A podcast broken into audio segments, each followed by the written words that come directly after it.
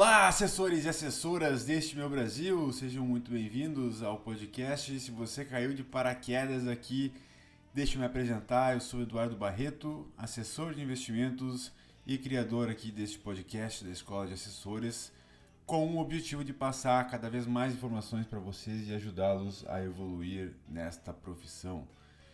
É, neste nos próximos episódios eu falarei sobre os principais erros cometidos por mim e que, se fossem corrigidos lá no início, teriam me levado ainda mais longe. E para isso eu reservarei cada episódio para um erro em específico. É, eu tenho certeza de que você entra um pouco desorientado e com muita ansiedade para a captação. Via de regra, aprendemos a exercer tarefas assistindo a outras pessoas executando. Mas, como a gente é autônomo, nem todos têm essa possibilidade. E eu fui uma dessas pessoas. Bom, uh, vamos ao erro número 1. Um. Se possível, anote tá? e comece a implementar essas mudanças desde já. Tenho certeza que isso vai fazer diferença na vida de vocês. O erro de hoje é focar demais em prospecção e atender clientes com baixo PL. Então, focar demais em prospecção de clientes com baixo PL e oferecer atendimento a esses clientes. Isso acontece por dois motivos principais. O primeiro é porque o seu círculo de amizade não tem, é, não tem pessoas com dinheiro suficiente para serem clientes ideais. Ou porque você tem medo de prospectar clientes maiores e não se sente capaz de atendê-los. Também tem o terceiro motivo, que é caso seu escritório coloque você numa faixa de atendimento baixa, mas nesse caso não tem muito que se possa fazer. Mas atente bem para isso que eu vou falar agora. As próprias corretoras sugerem que o assessor foque em clientes com o patrimônio líquido, o PL, acima de 300 mil reais, pois clientes menores do que isso simplesmente não vão te dar dinheiro você vai estar tá nadando, nadando e não vai sair do lugar. Então, eu quero dizer para vocês que eu cheguei a ter mais ou menos uns 40 a 50 clientes abaixo de 100 mil reais. E ainda, como um assessor jovem e inexperiente, eu queria oferecer a eles um serviço de excelência. E isso é um erro crasso. Conforme a sua carteira for crescendo, você não vai conseguir dispensar o mesmo atendimento para esses clientes, porque terá clientes muito maiores para dar atenção. E o que, que vai acontecer com isso? Você não responderá mais as mensagens dele, eles ficarão completamente insatisfeitos, ou você simplesmente vai passar ele para um assessor mais júnior e a experiência deles ainda assim continuará horrível.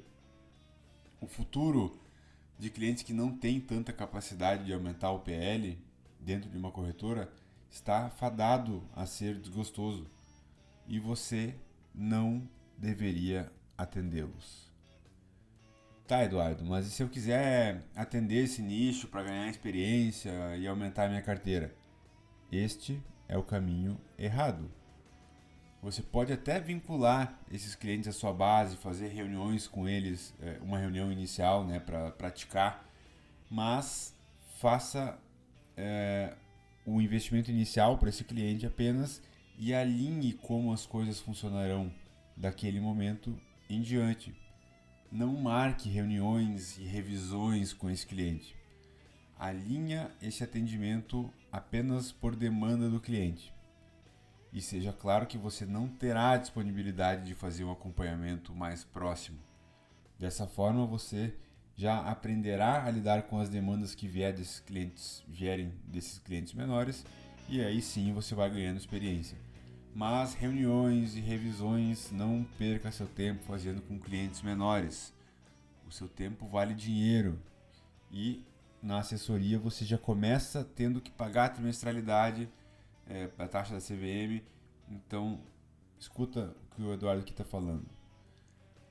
Foque em clientes maiores tenha uma lista de prospecção é, preenchida com pelo menos umas 100 pessoas, entre advogados, médicos, engenheiros e empresários da sua cidade, ou da região e estude uma maneira adequada de conversar com eles sobre o seu trabalho sem mostrar que você está desesperado atrás de cliente. Acredite em você, você tem que já se imaginar sendo um assessor foda. Você tem que se imaginar sendo uma grande pessoa, uma pessoa com agenda ocupada.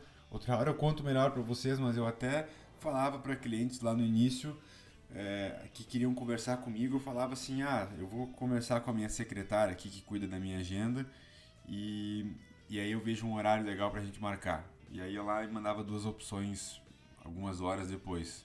Isso aí você faz um, um gatilho de escassez. Você mostra que não é bem assim para falar com você a qualquer hora, a hora que quiser. Então, sobre isso a gente fala mais adiante. Então, gente, saibam que há muitas pessoas sim com dinheiro e com zero conhecimento em investimentos. E o seu trabalho certamente será útil. No próximo episódio eu vou falar sobre um segundo erro. Não vou dar spoiler aqui. Aguardem que o episódio é sempre semanal e sempre vai vir coisas cada vez melhores. Se tiverem demanda para me passar, mandem mensagem para mim no Instagram, @egbarreto. Ainda não criei, não sei se vou criar Instagram pro pro podcast. A ideia é que seja um negócio por enquanto bem informativo para vocês e se for útil eu já estou muito feliz. Um forte abraço para todo mundo e até semana que vem. Tchau.